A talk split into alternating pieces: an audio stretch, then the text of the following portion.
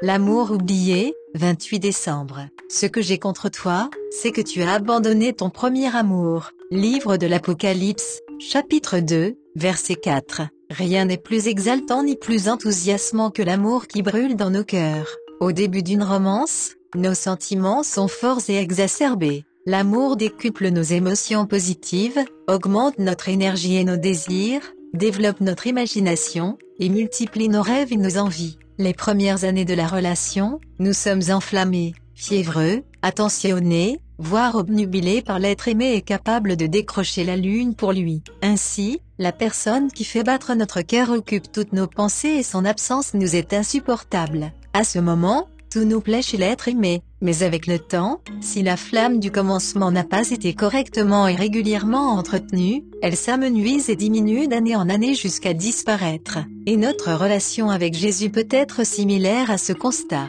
Au départ, nous sommes tout feu, tout flamme, zélés pour témoigner et parler du Seigneur, embrassés pour défendre la cause de l'Évangile, dévoués à Christ et avides de passer du temps dans sa présence pressé d'aller boire à sa source et de dévorer sa parole. Ce feu du premier amour est un feu dévorant qui se vit intensément et pleinement, et que l'on retrouve lorsqu'on est nouvellement converti, électrisé par leur amour pour Jésus, submergé par l'action du Saint-Esprit et motivé pour transmettre la bonne nouvelle, ceux qui sont jeunes dans la foi, ont souvent pour principal objectif de servir le Seigneur et son Église.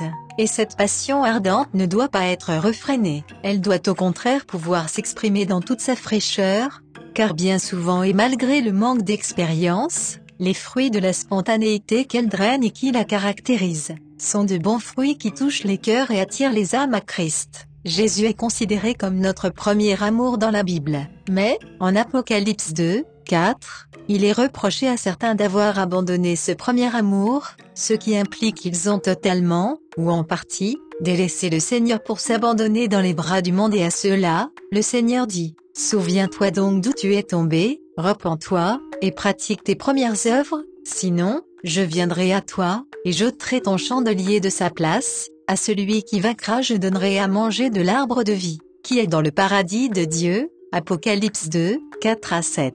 Le chandelier, c'est la promesse d'être dans la présence de Dieu, dans son royaume pour l'éternité, alors revenons à Jésus afin d'à nouveau brûler d'amour pour lui. Repentons-nous d'avoir laissé s'éteindre la flamme, puis reprenons notre lecture de sa parole, méditons-la et prions quotidiennement. Soyons disciplinés en lui consacrant chaque jour du temps de qualité, et honorons-le dans une communion profonde et privilégiée par nos louanges et notre adoration.